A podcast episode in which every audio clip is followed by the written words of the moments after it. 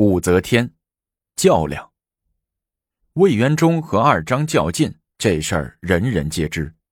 二张陷魏元忠也算人之常情。至于李承思、高简，因经常训责属下的张同修，也就是二张的哥哥，而得罪了二张。但高简也不是寻常之辈，他有一至交好友，那就是鼎鼎大名的太平公主。这日下午。高简刚和太平公主清谈回来，前脚刚迈进家门，埋伏在院中的御史台贾氏就扑了上来，一下子就把高简撂倒在地，结结实实的捆了起来。见是御史台的人，高简一阵惊慌，待明白逮捕他的原因之后，顾不得多想，急令随身仆人骑快马飞报太平公主。皇上钦定的谋反大案。太平公主也不敢贸然去救高简，但她清楚魏高谋反纯粹无中生有，纯粹是张易之和张昌宗的有意陷害。要想救出高简，需走迂回才行。主意打定，太平公主驱车来到了皇宫，趁二张不在，和母皇谈起魏高一案来。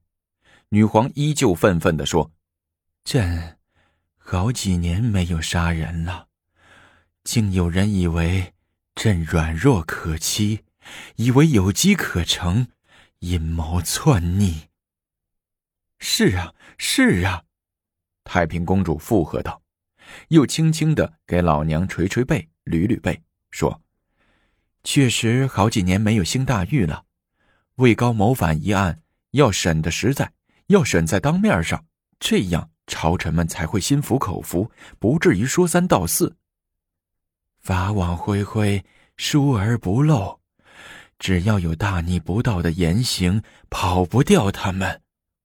女皇对女儿说：“当然跑不掉他们。”太平公主说：“但若能在母皇的监督下，让他们当堂对质，则可以更好的警示众朝臣，昭仪于天下。”嗯，好，朕这就传旨，让原被告。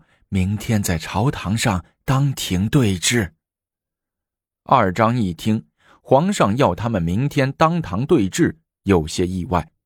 张长宗惊慌不已，搓着手说：“呀，这这可怎么办？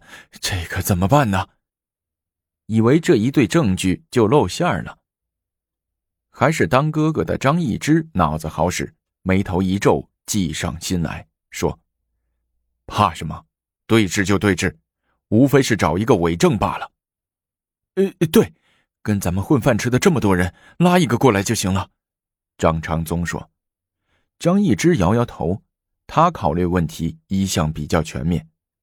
官小的人不行，说服力不大，必须找一个官职高又依附咱的人。找杨再思，长宗说，这老家伙三朝元老，又是当朝宰相，平时好拍咱们的小马屁。找他肯定行。张易之笑着摇了摇头，说：“杨再思，这才是一个老狐狸呢，历次风波都弄不倒他。这老小子嘴上甜，碰到一些重要问题他却往后缩。找他不保险，我看找张月吧。他当过内供奉，沾过咱们不少的光。他这个凤阁舍人。”还是皇上看在我的面子上才授予他的。呃，对，快去找他。张昌宗急不可待的说。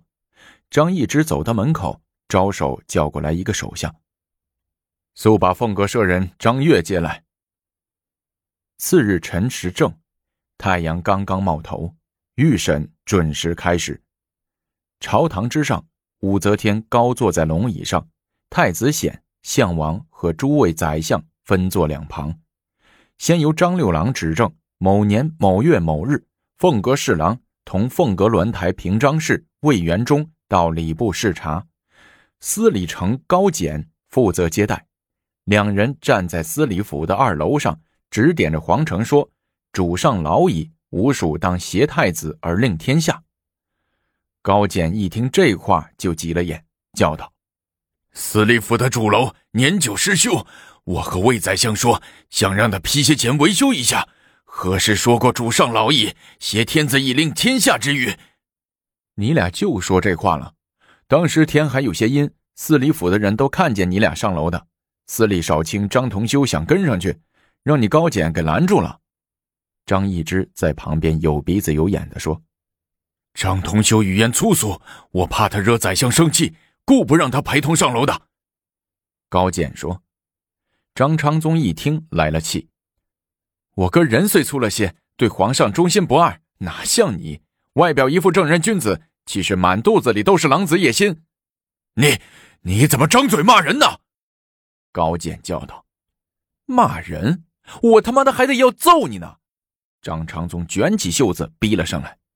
高简让太平公主宠坏了，见状毫不示弱，拉了个架子说：“你揍我试试。”张昌宗试了几试，没敢上去。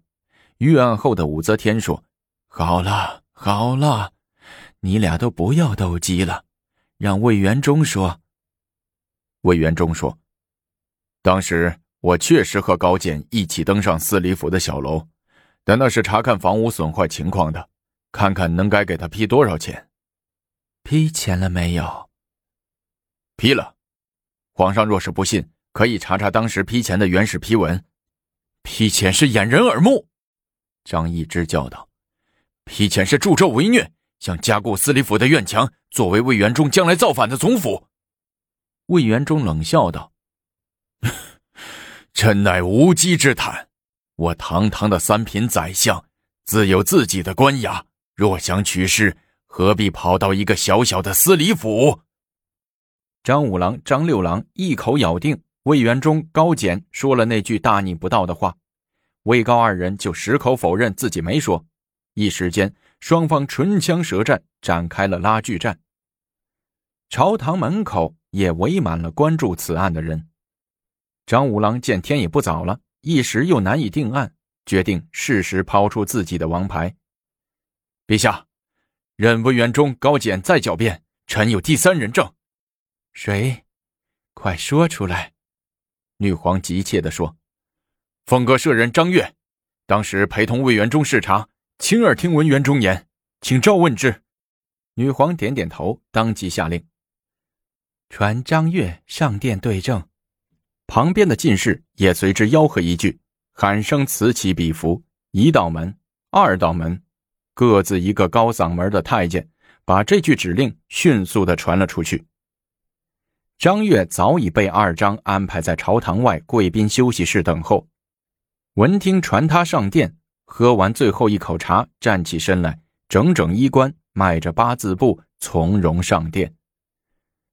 在前往大殿的路上，早已在朝堂外关注这场大案的朝臣们，纷纷撵着张悦陈说厉害，解析中间。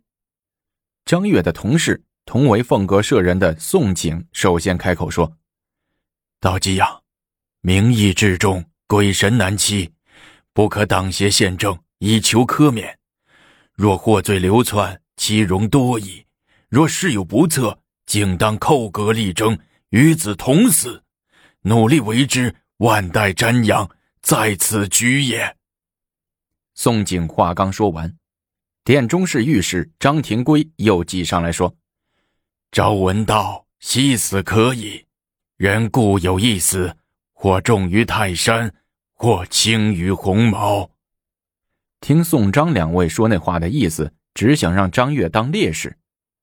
张悦的老师史学大家又是刘知己先生，也拄着拐杖，在众人的搀扶下，颤颤巍巍地走上来，手杖倒着地砖，对爱徒说：“你千万要主持正义，无无轻视为子孙嘞。”张悦只是点头，并不搭话。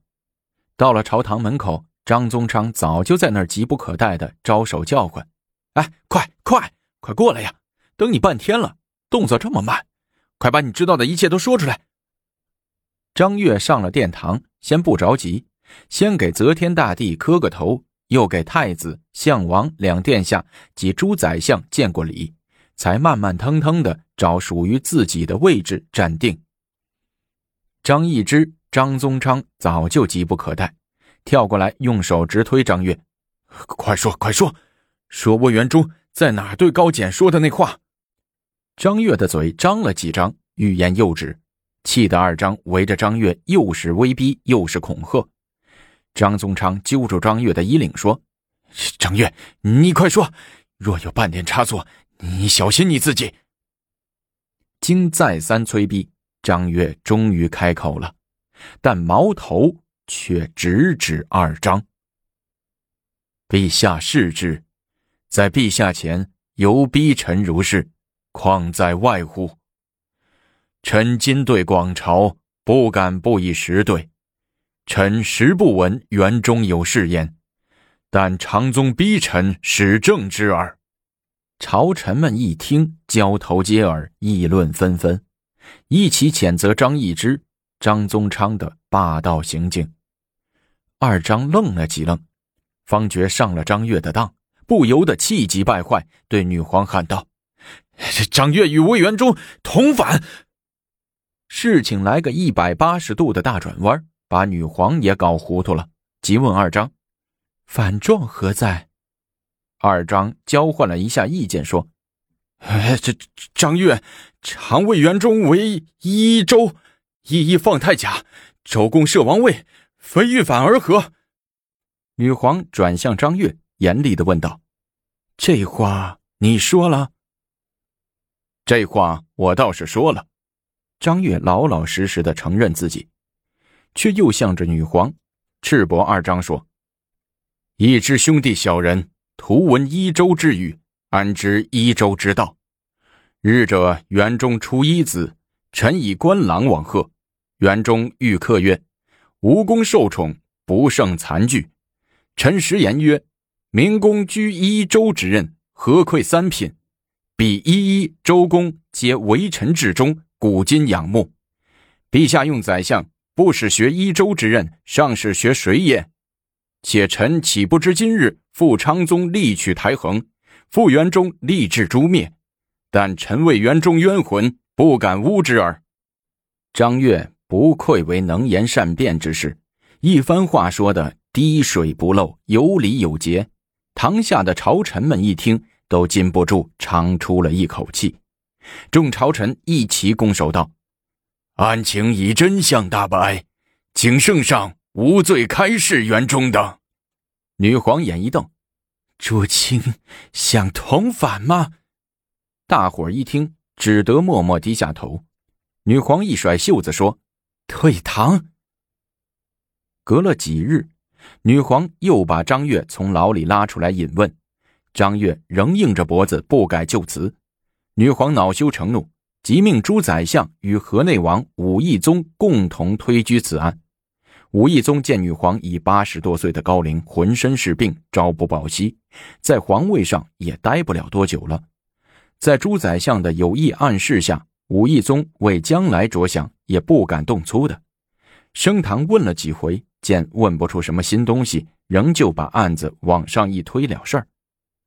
在小情郎枕头风的吹拂下，则天大帝昏头脑胀，一意孤行，笔头一挥。判魏元忠等人死刑。判决一出，举朝震惊。政见大夫同凤阁鸾台平章事朱敬则在朝堂上叩头出血，为魏忠元等人抗书审理。元忠素称忠直，张悦所作无名，若令抵罪，岂不失天下人之望？女皇也觉得自己有些过分，悻悻然收回成命。拉着长枪说：“死罪可免，活罪难逃。